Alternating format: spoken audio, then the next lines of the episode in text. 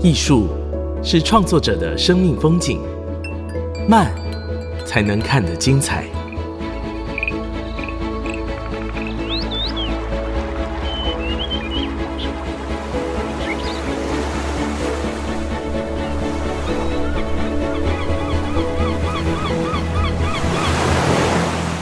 跟着艺术慢慢走。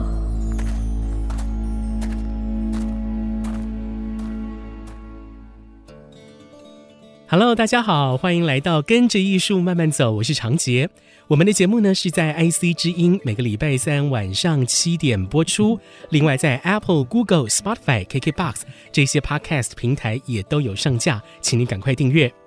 在上个礼拜呢，我到了日本玩了好几天哦，中间有一个非常重要的行程，就是要到石川县的。奥能登这个地方，到他们的石川县株洲市这个地方来参观奥能登国际艺术季。先前我也曾经在节目当中有岳阳连线给这一次有参与奥能登国际艺术季的台湾艺术团队豪华朗基宫，有请他们分享这一次他们在奥能登国际艺术季的创作，整个作品的发想过程，还有他们的一些目的跟期待。那上个礼拜我终于造访了奥能登，在今天的节目当中呢，我也邀请了一位朋友，一位在我脸书上面哦还没有见过面的脸友，他呢诶 在日本跟台湾两地经常奔波，从事的就是是相关的艺术节庆、艺术表演、艺术活动的 coordinate，或者说是居中当做一个桥梁的这样的一个角色。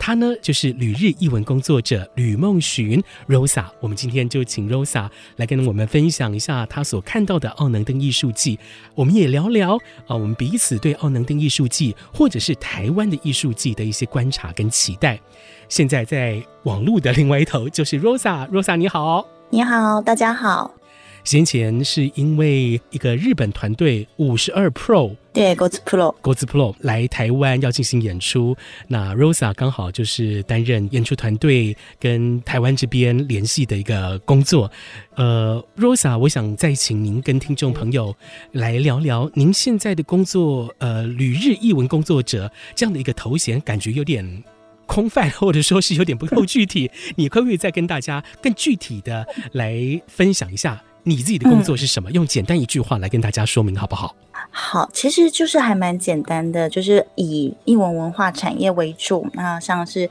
当代艺术或者是剧场表演艺术这样子的项目里面，然后如果有台日的合作，或者是台湾要到日本，或是日本要到台湾的时候，就是这种国际进出里面的负责这样的国际事务联络。或者是沟通的这样子的角色。嗯，那您最近有负责什么样的艺术活动专案吗？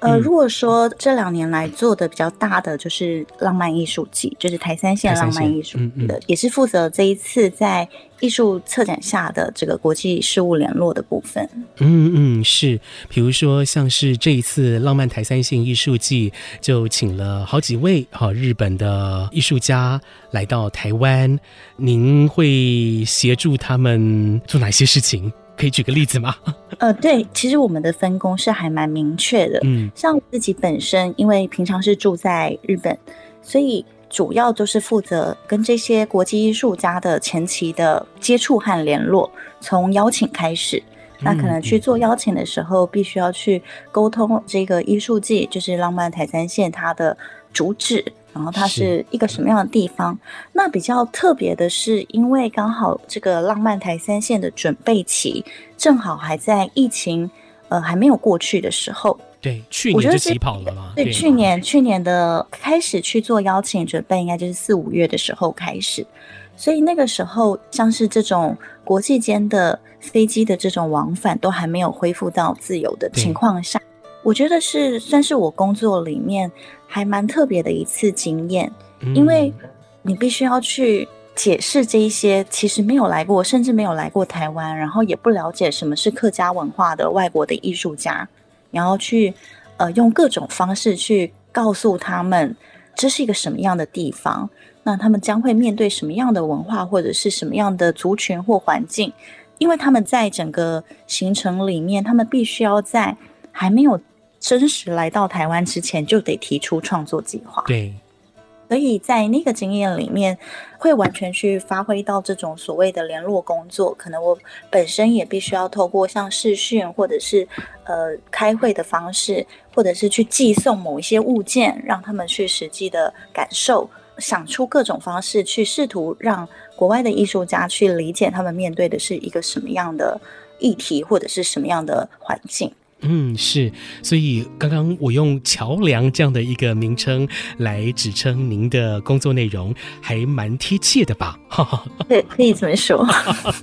OK，好，所以像是先前浪漫台三线艺术季有邀请，像是久保宽子等等的艺术家来到台湾，您就是负责沟通啦、协调工作。那当然，比如说艺术家有什么样的需求，您也会帮忙反映嘛，对不对？哈。对，但是呃，比较特别的是，因为其实我主要负责的是这种所谓的前期沟通，一直帮助到他们去制定计划。嗯，但因为我并不住在台湾，哦、所以其实后期当他们已经呃顺利进入台湾进行驻村创作的时候，就会是交由现场的这个协调去负责后面。嗯嗯了解，您现在也在日本嘛？哈，然后先前也在奥能登国际艺术季开展的时候，也前往去参观了哦。嗯，对，我自己很想了解，Rosa，你对于奥能登国际艺术季的看法。我们先从作品来出发好了。您有没有比较喜欢的作品呢？嗯、就是在这一次的参访过程当中，您看到的作品有没有让你觉得比较惊艳的？呃，当然我，我我们一定首推是那个豪华朗机工，那 举不避亲啊，必须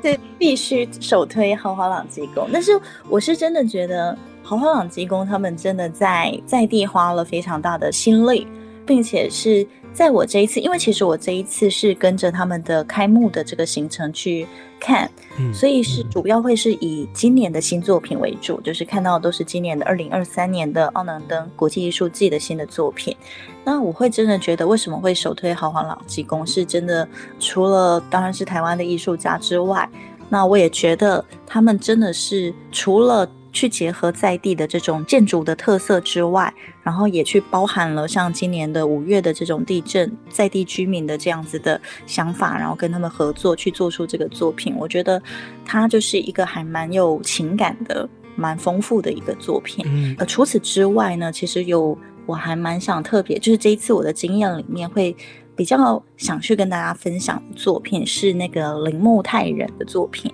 哦，就是。嗯，他是做这个呃声音的采集，是对。那我觉得这个很特别，是因为其实铃木泰人他也是到了这个株洲当地之后，他发现株洲当地的这些居民其实是呃对于自己的这种生活名具，就是以前会生活的这种使用的东西，像是呃米桶啊，或者是说锅子啊，就是可能在时代的变迁之下，大家会慢慢换成是。电子类的产品，但是以前的这些农具或民具，他们自己是有自发性的去做收藏的，嗯，就是他们自己有自己的小型的这种收藏馆、博物馆，然后去把呃已经不用的，但是以前生活留下来的这一些用具、工具，他们会去做收藏。但林木泰人他就会觉得说，收藏这件事情是一种非常。很白盒子的行为，就是说，他就会放在那里让大家看，觉得就是一个博物馆的形式。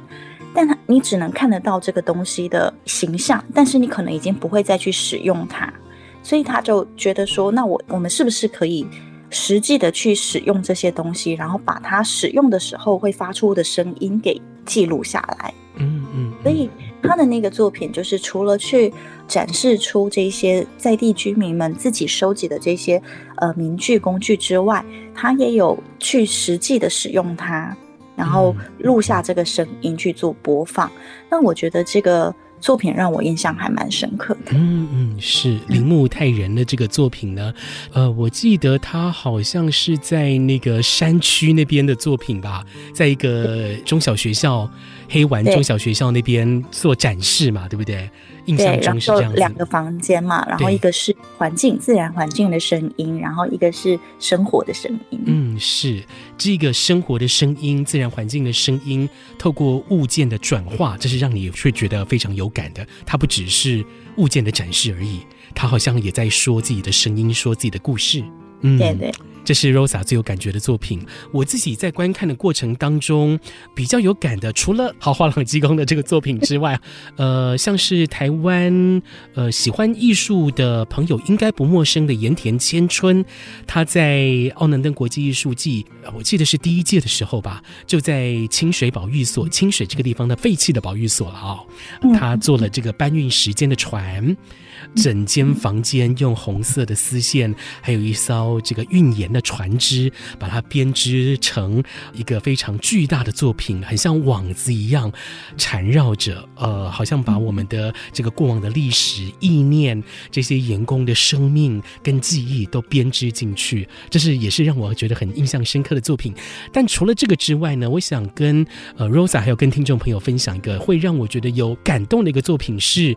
是还蛮亲密。它其实没有用到非常非常复杂、很巨大的工程，而是把株洲人的长明故事用另外一种视觉的方式进行展现。这个艺术家呢是宫址宽志，他呢在株洲这个地方邀请地方的居民写下自己的故事，写下自己的记忆，然后呢将这个记忆浓缩成一幅画面。再由地方的妈妈们会裁缝的这一些住民们，把这个绘画缝织成一幅幅布面的作品。这个作品让我觉得非常非常的有生命力，是因为它真的是转化了情感跟记忆，用另外一种也是非常富有生命力的方式来表现。另外一个我自己也很喜欢的作品呢，其实不是作品本身，而是作品在欣赏时，周围环境带给我的这种感受，这个作品呢是在旧株洲车站的一个作品哦，呃，是由艺术家佐藤优所创作的作品。这个作品本身其实，呃，我自己觉得在艺术的规模上面可能没有像盐田千春那么大，而是在欣赏的过程当中，我不时可以听到旁边的这个保育所的孩童们。他们在秋千上面啦，或者在草地上面奔跑的声音，还有当场呢，也有一对呃老师带着幼稚园的孩子来到这个旧株洲车站的月台，现场就有艺术家的大哥哥带着他们做艺术创作。是这个孩子的生命力让我觉得哇，株洲的希望，株洲的明天就浓缩在这个场景跟画面当中，这是让我觉得最有感的几个画面啊，来跟大家做个分享。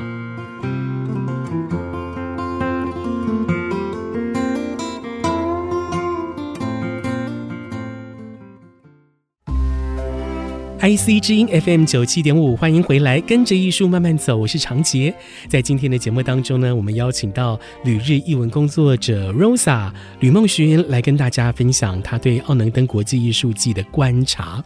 虽然说 Rosa 您是参加奥能登国际艺术季开幕贵宾的行程了，看的大部分都是今年的新作品。不过，我想您的。观察会蛮深入的，因为您也负责台日双方艺术活动的幕后工作。您自己观察，奥能登国际艺术季的特色是什么？其实我觉得，我觉得这个说起来好像会很简单，但是我觉得这种所谓的艺术季，嗯、它最大的特色，我觉得还是所谓的呃这种地理，地就是它的地理位置。嗯、因为像其他的艺术季，可能大家所熟悉的濑户内。或者是约后妻有，嗯、其实他们都会来自于他们的这个地理环境，因为像濑户内的话，它就是很多的岛嘛，嗯，它是一个内海，然后有非常多的岛屿。那越后妻有，它就是日本所谓的这种里山生态，嗯，奥能登呢，它就是刚好它是一个里山里海。就是它同时有海，然后它也有里山这样子的地理环境。那我自己本身在奥能登国际艺术季看这些作品的时候，我其实一度会觉得，开在那个公路上的时候，有一种好像在台湾的东海岸的感觉。有有有 有对，因为你就是在一个很狭长，然后就是你的这边是山，那另一边就是海的那样子的环境。嗯嗯、那事实上，在日本这样子的环境并不多见。那我觉得他在这样子的状况下，他做出来的艺术季的感觉，他就会跟就是其他的日本的艺术季会有很不一样的感受。嗯，是。您认为这个艺术季的特色就是展现了在地的地理，或我们说风土好了。当然，因为风土不同。而人文历史不同，所以艺术家所观察的面相，或者说是他们在转译创作的作品，也都会长出不一样的面貌。我也有一点想要回应 Rosa 刚刚说的，我我是因为想要有自由的行程，所以这一次我是选择自己骑摩托车。你是在当地租？对，我在当地租机车，就骑着机车比较自由的、自在的去看每个作品。喜欢的作品我就多待一点，觉得没有什么感觉的，我就可能 拍几张照片记录一下，然后就前往下个地点。我自己骑车在这个海岸线旁边的感觉，真的是有你所说的，在东部海岸一边是山一边是海，骑车的那种风光。这个画面转变到一些作品里面，我自己是可以感觉到一些作品，它有试图把当地的风土转移到作品当中的一种呈现。这个就是在奥能登国际艺术季跟其他艺术季相比之下独特的一个地方。呃，如果说是跟北川富朗先生所策展的另外几个艺术季，像是我们刚刚提到的越后妻有大地艺术季，或者说是奈户内国际艺术季，就是 Rosa，您观察奥能登国际艺术季在策展啦，或者在他们的行政规划上面，有没有一些不同的特质，自己的特质？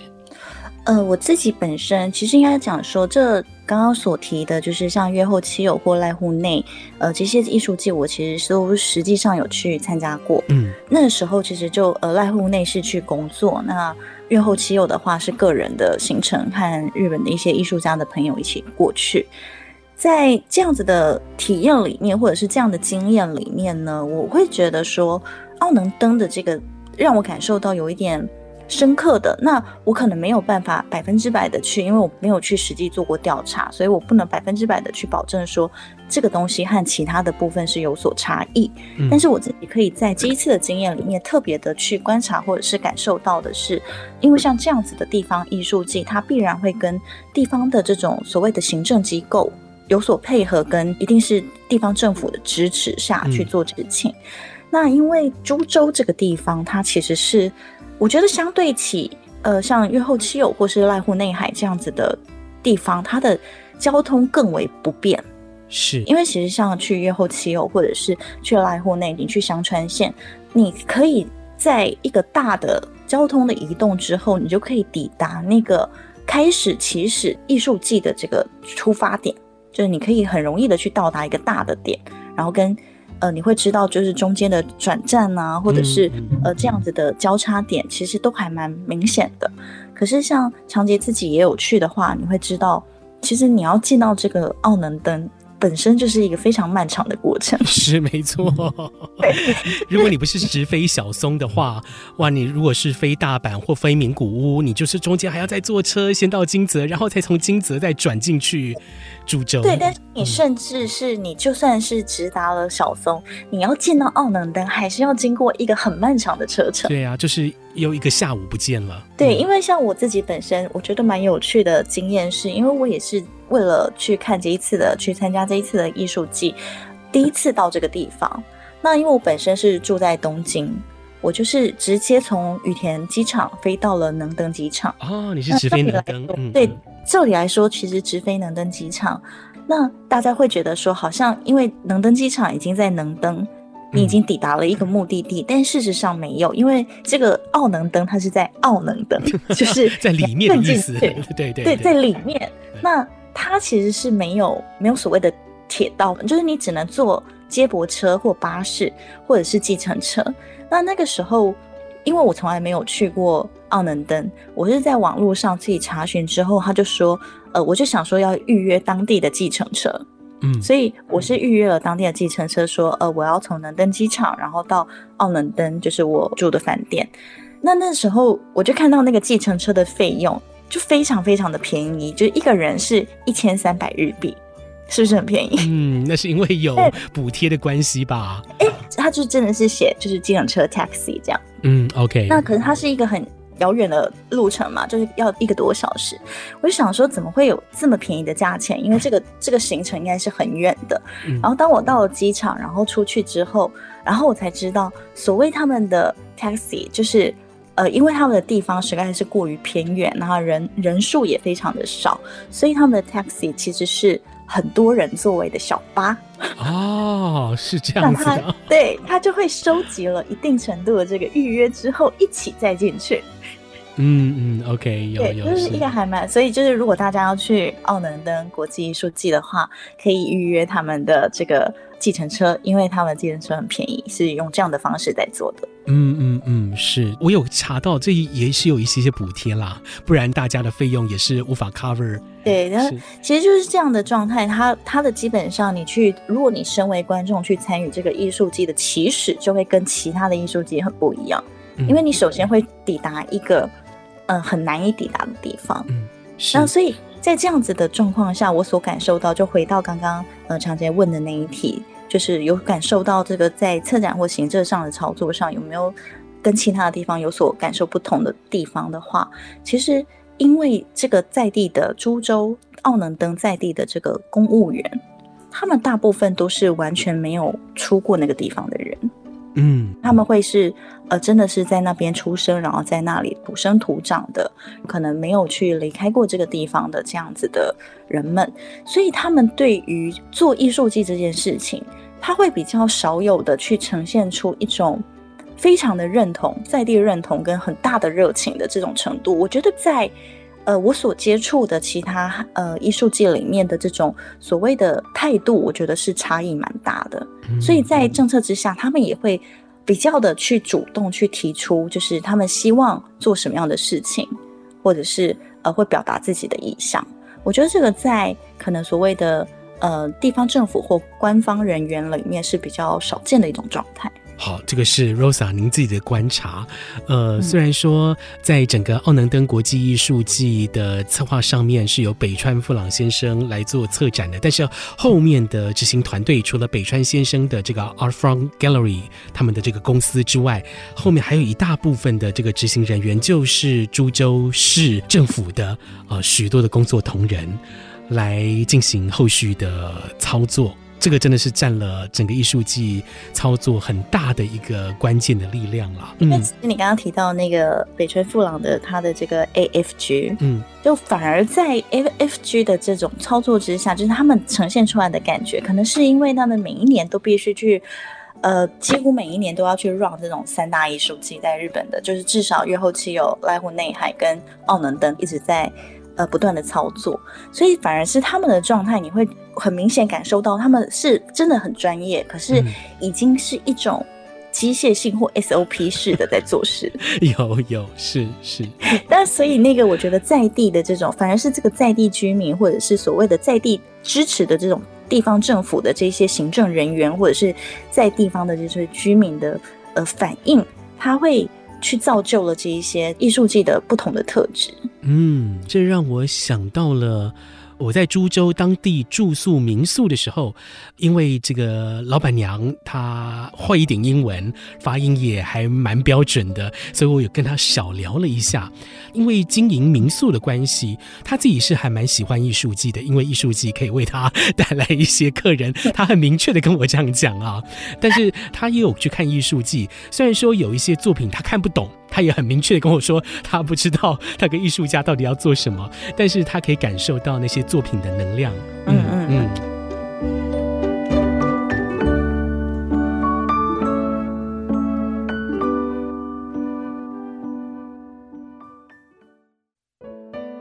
IC 之音 FM 九七点五，欢迎回来，跟着艺术慢慢走，我是长杰。今天我们在节目当中专访旅日译文工作者 Rosa 吕梦寻，听听她对于奥能登国际艺术季的观察。Rosa 经常负责台日双方的。不管是视觉艺术或者是表演艺术的沟通、协调、联络的这个角色，那您因为有这样的工作经验，您以观众身份参与艺术季的时候，我是很想了解您自己是不是有一些评价观察艺术季的方法学呢？可不可以跟大家来分享一下？是。呃，其实是真的，还是有一个还蛮算是自己会去指标性的去看的东西，因为我会认为说，艺术季这个事情本身，它其实就是走出美术馆、走出博物馆的一个行为。嗯，所以我认为它最重要的一件事情，就是让走入民众或是走入这个地方的这件事情，变得是呃有实质上的意义。所以反而是大家可能会去看作品的本身，当然作品本身也是非常重要的。可是我特别的去感受或者是去观察的部分是在地民众的反应，例如说在地民众对于这个艺术季的理解度有多高，或者是他们对于这个艺术季的支持度有多高，然后还有普遍认知的这种呃人数的比例有多高，这件事情我可能会特别的去看。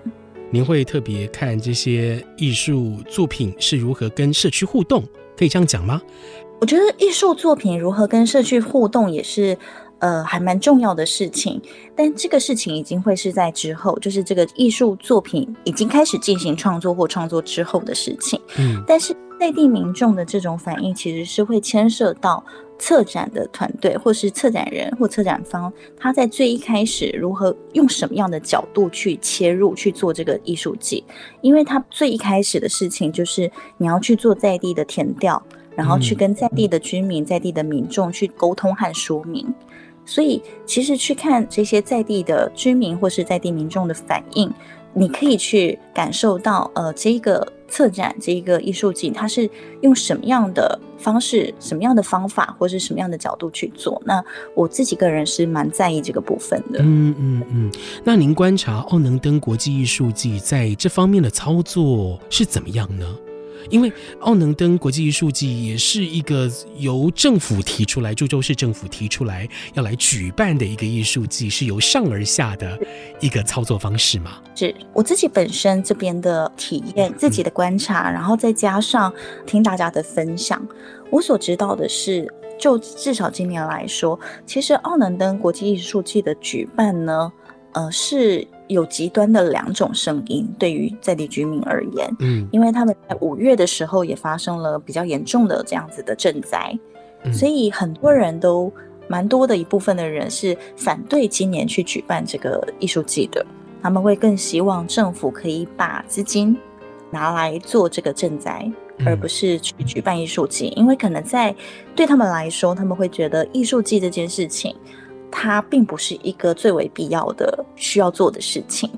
嗯，但因为就后来我去实际上参与的时候，我可以感受到，至少就我自己接触到的人，我觉得印象还蛮深刻的是，我去的时候呢，后来就跟嗯豪华朗机工的团队，我们去了一间在地的餐厅吃饭，嗯，那那间在地的餐厅，它其实就也并没有参与什么艺术季的。活动或者是作品，它就是一间在地的餐厅，但是他就听到我们讲中文，嗯、那老板娘就直接很热情的问我们说：“哎，你们也是来看艺术季的吗？这是你们的第几天？”那我就跟老板娘解释说：“我们这边是台湾的艺术家的团队，那参与了这一次的艺术创作，他们已经在这边驻村一段时间了。”那老板娘的态度突然就是大转变，然后她变得就是。非常的感激和感谢，然后他的那个表现就是非常谢谢这些国外的艺术家们愿意来到奥能登去做艺术的创作。那尤其是他听到豪华朗基公分享，就是关于他们的作品，也有去表现出一个呃希望这个重建家园，然后渐入佳境的这样子的呃想法的时候，这样的祝福的时候，他非常非常的感动。所以，然后他就甚至会自动的跟我们讲，主动跟我们讲说，我们全家六口每一个人都已经买了这一次艺术季的 pass 啊，是哦，哇，就是这种体验在当地我去遇到了几个都是这样的反应，所以我认为说，虽然他们前期有一个比较大的呃反对的声浪，但他们的这些努力之下，呃，可能他们进行沟通，或者是说进行了这样子的。呃，努力包括艺术家们跟在地的互动之下呢，他们其实现在的反应都是认为这个艺术季的举办，其实也可以被视为一个所谓的呃复兴赈灾的一环，嗯，可能包括观光客也好，然后包括他们所带来的更心灵或是更精神层面的那种呃疗愈或祝福的这个部分，嗯，所以我会觉得，呃，就我自己的感觉，我会觉得这一次艺术季在奥能登举办的这一件事情呢，它是有其意义的。嗯，是。呃，我相信在赈灾之后做这件事情是让这个意义会更加成啊。好，嗯、那因为在北川富朗先生所策划的艺术季当中，我们都可以看到一个行为，就是卖票售票的行为啊。我们去参观这个艺术季的时候，如果你没有买这个 passport，没有买他们的 pass，那你就是一个作品一个作品，通常来讲都要付费，除非是在户外的作品。但是呢，相较之下，台湾的这种地景艺术活动哦，都很少售票，都是免费的哎。我觉得售票是比较健康的状态啦。那 Rosa，您是如何观察这样的情况呢？呃，我其实也认同。那其实这件事情，我会比较想要从呃，不知道能不能说是一个结果来去做讨论。嗯，好，就是像台湾的艺术季，我所接触到的是。其实不只是艺术季的活动，可能包括像灯节或者是跟地景相关的活动，嗯、大部分的作品在活动结束之后，他们可能就会被撤掉，对，它不会被保留。那在这样的事情之下，我们大部分会是很希望可以去争取做保留的这件事情，因为有一些作品可能你会觉得它的创作跟以及它置放的位置其实。是很值得被保存下来的，对。但是在台湾的主办单位或者是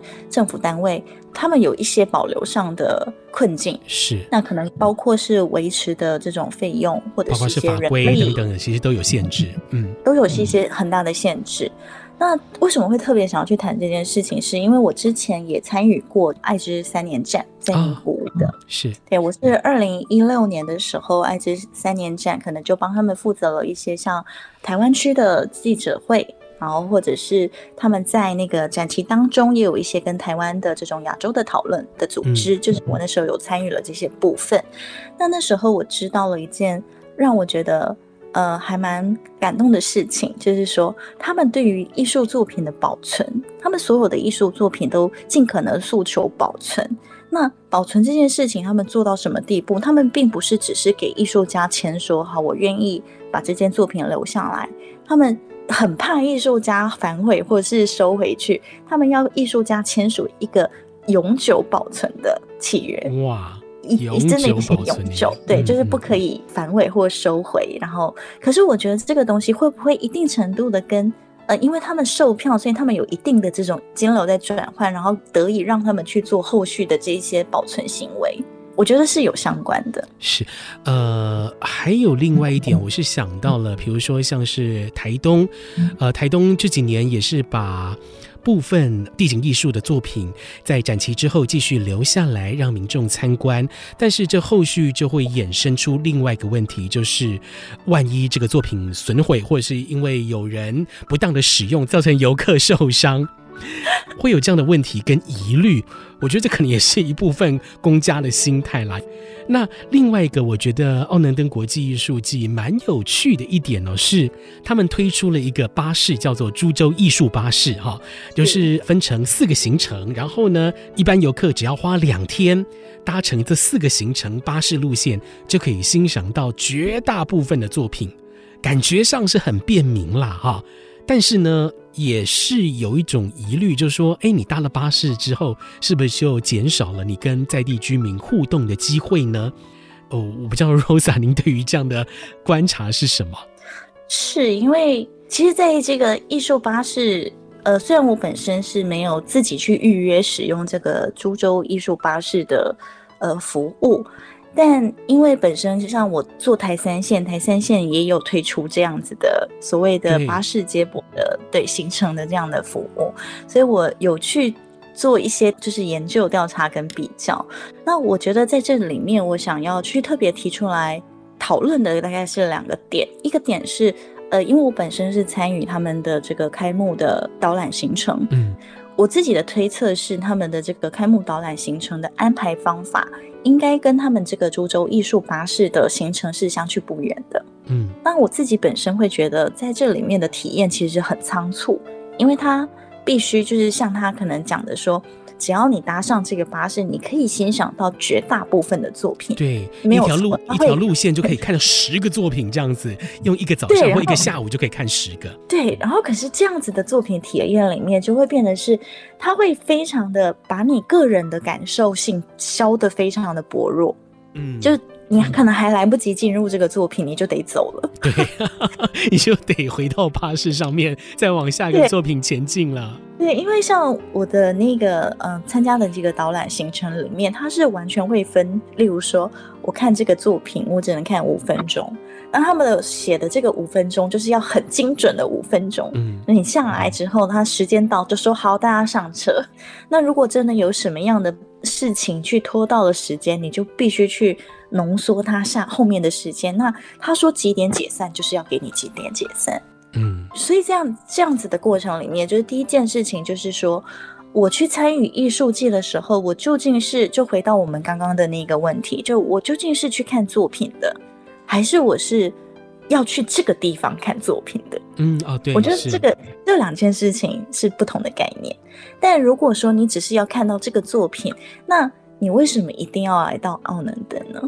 对，就是这样的事情，其实一直都是做所有艺术季就必须要面对的一个课题。那在这样的事情之下，提出的第二个讨论，呃，应该是说我自己的反思，或者是去做一个这样子的观察或比较的话，是因为这一次台三，我们做台三线，我觉得还蛮特别的一件事情是，呃，我们台三线这一次有把饮食设计纳入艺术作品的一环。那这个饮饮食设计的部分跟呃，濑户内海或者是奥能登去做的饮食是非常不一样的状态，因为其实像奥能登也好，嗯、呃，濑户内海也好，还有月后妻有，他们其实每一次的艺术季里面都会有一些，就是可能像跟在地食材配合的这样子的食堂的，但是提供这样的服务。对，但是他的这个食堂提供服务，就我们举这一次奥能登来说，就他是请那个板茂友来做一个建筑，建筑，然后在海边。那其实这个建筑，它在呃这个艺术季的当中，他们会提供一些餐点，然后这些餐点可能都是用在地食材做的。那可是因为它在地食材做，但是它可能提供的是一些非常长名的料理，就是咖喱啊，或者是这一些东西。可是它这样子的行程之下，它就会变成其实会去觉得说，好像你没有去体验到太多在地。但我刚刚讲说台三线是因为把。这个饮食设计也纳入了作品，是他真的有一个饮食设计的策展人，我们是请王诗玉。对，那他去做了很多的这种在地的交流，他从最一开始他就去举办所谓的交流塾，然后他的重点并不是放在我去提出什么在地食材而已，或者是去做一个食物的展现而已，嗯，他其实是把重点放在说，呃，在这个艺术季过后还可以留下来的是什么。可能像是因为你在一个比较嗯没有那么大都市的地方，那这些餐厅要如何去经营，或者是说它的这个料理要如何的去优化，或者是经营的策略，他为了去交流这件事情，他在艺术季的前期举办了交流塾这样的活动，去募集在地台山线上的这些餐饮店家，他们互相去做交流，看之后要怎么经营会更好。那从这些餐厅当中去挑选。比较适合的餐厅，然后去做艺术季的配合，然后跟去研发艺术季的这种设计菜单。嗯，那我觉得直接去讲这个所谓的行程安排、接驳行程安排来讲的话，我觉得因为呃这一次有这个饮食的东西去做，把它全部纳入作品，所以无论如何，即便我们的行程也是可能一个点一个点一个点，但它的那个点里面，它会包含所谓的食物体验。嗯，所以你必定会走入。可能一个在地的餐厅，或者是一个在地的甜点店，或者像我们有仙草，或者是这种所谓的甜板，就是板食。就算说你的用餐时间可能只有三十分钟，很短，可是你还是会去面对到这一些正在做这些事情的人们，然后可能餐厅的老板娘或者是服务生，然后他们可能会讲话。所以你的那个在地感，以及你参与的这种哦，你吃到了只有在这个台三线上有的食物，或是你吃到了一个你没有吃过的味道，你对于这个味觉会有这个印象，那它相对来讲就会在这种所谓的艺术季的安排的接驳行程里面，它会在精神或者是一种心灵上去拉大了这个空间。嗯，这也是我在。板茂这位建筑师新做的这个潮骚 潮骚潮骚餐厅用餐的时候有感觉到，就是说在餐饮这一块在地性的展现还是比较弱一点点。那另外刚刚透过 Rosa 的分享也知道了说，株洲艺术巴士它虽然说很便民，但是也可能会有这种赶行程的可能性。感觉起来对于地景艺术活动是不是要提供接驳服务，以及要怎么提供？其实都是主办方必须好好去思考跟拿捏的一个问题哈。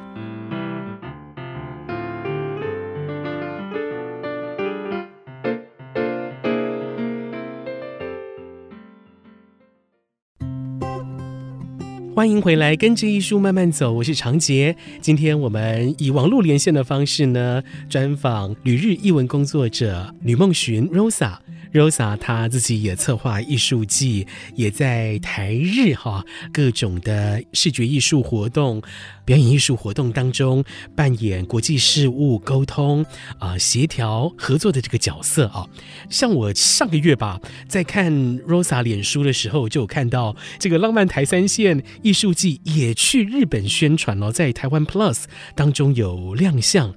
诶，我自己是蛮好奇，日本人对于以客家文化为基底的这个艺术创作感受是什么？他们会觉得有被吸引到吗？我觉得这一题其实还蛮有趣的，因为在最一开始接到这个浪漫台三线要去参加台湾 Plus 的这个执行的时候，我们第一个时间一定要去想象的是，其实大家都知道台湾 Plus 它是一个台湾的市集活动。嗯对，那一个艺术季究竟要用什么样的形式去参与一个市集？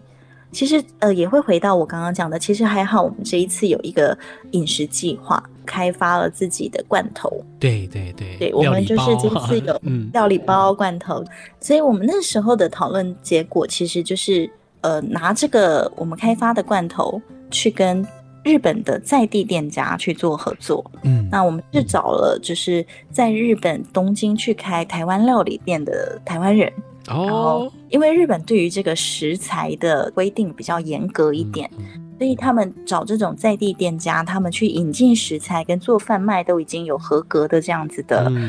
证明的时候会比较容易。那我们也很幸运的去找到了呃非常热情跟我们合作的在东京的这个台湾料理店的老板。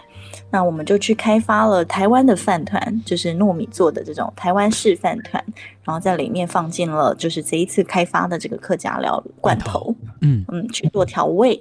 那其实也反应也非常的好。那可是我觉得很有趣的是，因为其实看客家这两个字，在日本就是客家文化这件事情，并还没有被这么多的普遍认知。嗯嗯，所以当他们看到。呃，我们的摊位名字，或者是特别去写出客家料理、客家风味的时候，呃，其实来的日本人都会特别的多问几句。其实会来台湾 Plus 的日本人，都是一定程度喜欢台湾的日本群众。嗯，是。所以他们会看到一个他们不熟悉的这种汉字的组合嘛，客家究竟是什么？嗯。所以很多很多的人来问我们，包括呃日本的新闻媒体也有来采访我们。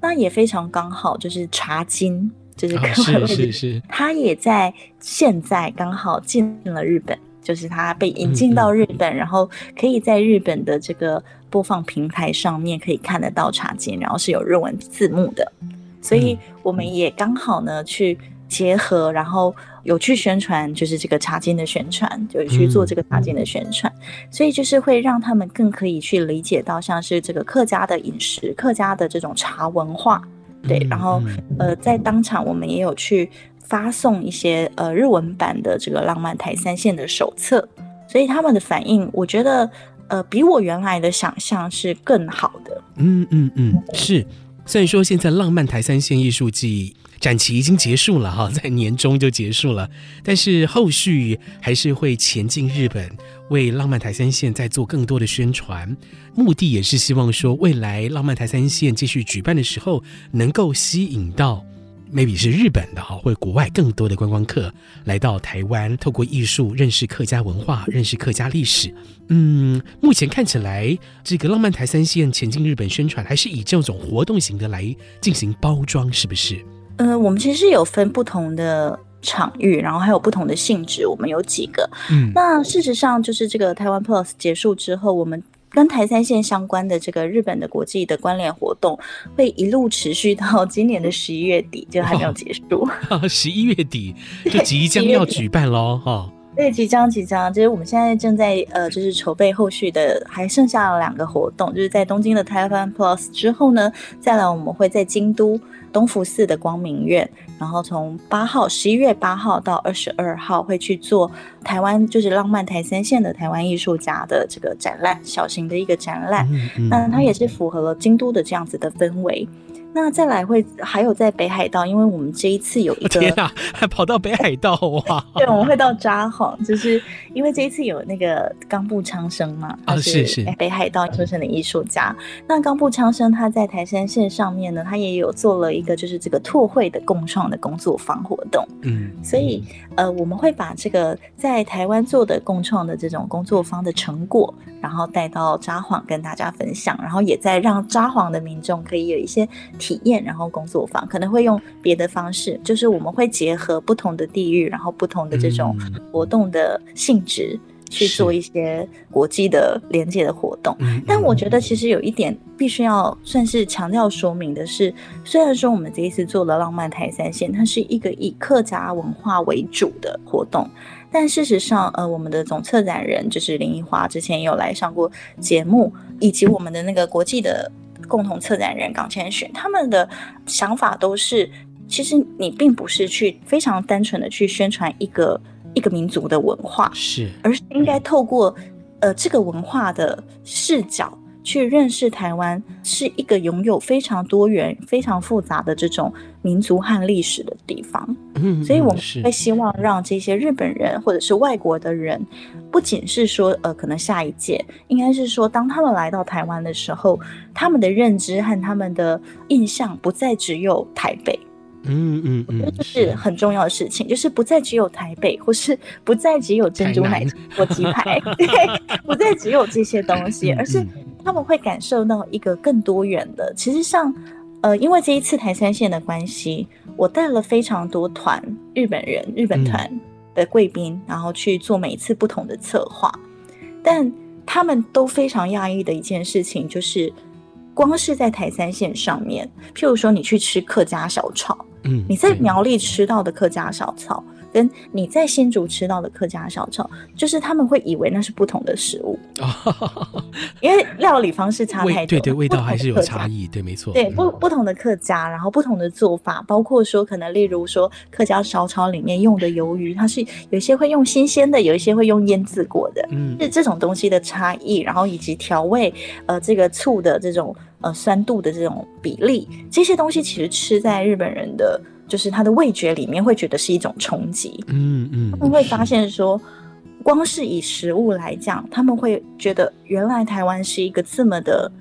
跟他们之前的理解是完全不同的，对，不一样的。台湾是一个更丰富的宝岛，嗯，对，因为其实台湾在这么小的地方，它的无论是族群的丰富度、动植物的丰富度，嗯，然后或者是这种饮食文化的丰富度。在世界比例里面都是占非常非常高的。是。那我问你另外一个问题哦，就是比如说像是北川富朗先生举办的这一些大型的国际艺术季，都吸引了蛮多台湾人来到日本去看展的嘛，哈。当然我也是其中之一。如果反过来，我们的浪漫台三线艺术季，或者是在台湾这样子一个大型的地景艺术活动，如果要吸引到更多的外国观光客来到台湾来看展、来游玩。您觉得有哪一些可加强的地方？这个可加强的地方要先撇除，比如说像是交通啊、指引啊等等的这些东西。您认为在地景艺术节庆的这个规划上面，或者是它在行政方面、操作方面，有哪一些可以加强的地方？我觉得是资讯上的流通。嗯。对，因为其实这种大型的艺术季很困难的一件事情，都是如何去做资讯的统一宣传。那如果以浪漫台三线为例来说的话，像这一次浪漫台三线艺术季底下，它分成了三大项目，一个是艺术策展，一个是饮食，然后一个是那个设计导入。所以在这三大的策展项目下面，其实它都有不同的。作品，然后跟不同的活动，但他们究竟要如何被统一的去做传送，其实是很重要的事情。其实你就算是生活在台湾的人，你可能下载，因为这次有做一个就是官方的 Line，嗯，那你在这个 Line 里面，你可以查询到所有的作品跟地图，但这个东西对于国外的人可能就没有那么大的流通性，是。对，然后所以像我跟这些就是国外的朋友们、国外的艺术家们去做交流跟沟通，还有宣传的时候，其实最大的、最常被问到的问题就是哪里可以看得到更完整的资讯？嗯嗯，是对，因为他可能只会看到一个报道是有这个活动，但是究竟要如何去？因为对于要参与的人，他们需要的资讯并不仅是哪里有作品而已。因为你必须要从国外去抵达这个地方，那你去抵达这个地方，有可能会有语言的限制，可能会有交通的限制，然后可能会有一些住宿的限制，跟你所对于这个地方理解的限制。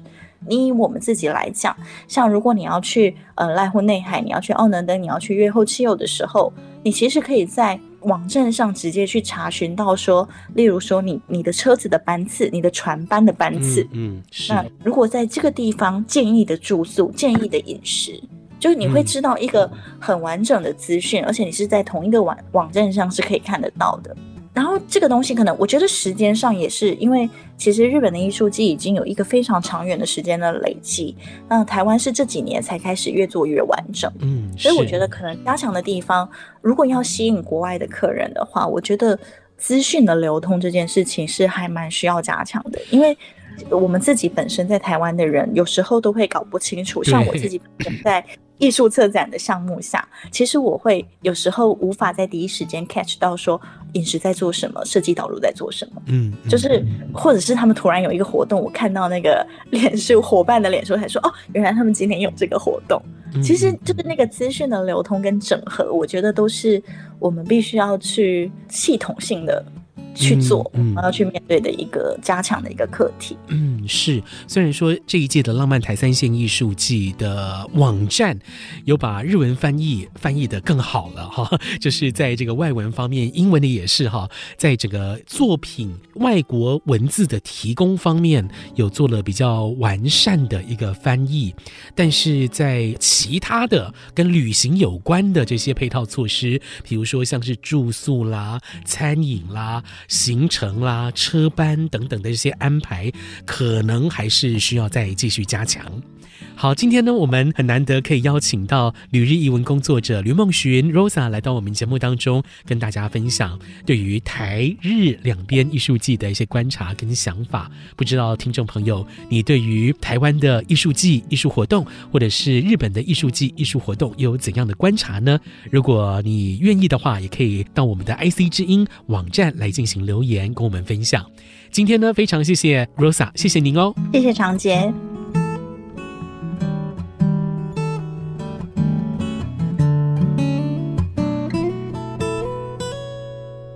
奥能登国际艺术季是在石川县的株洲市举办哦。这个地方大家如果去 Google Map 搜寻一下的话，哈，可以看到它真的非常非常偏远。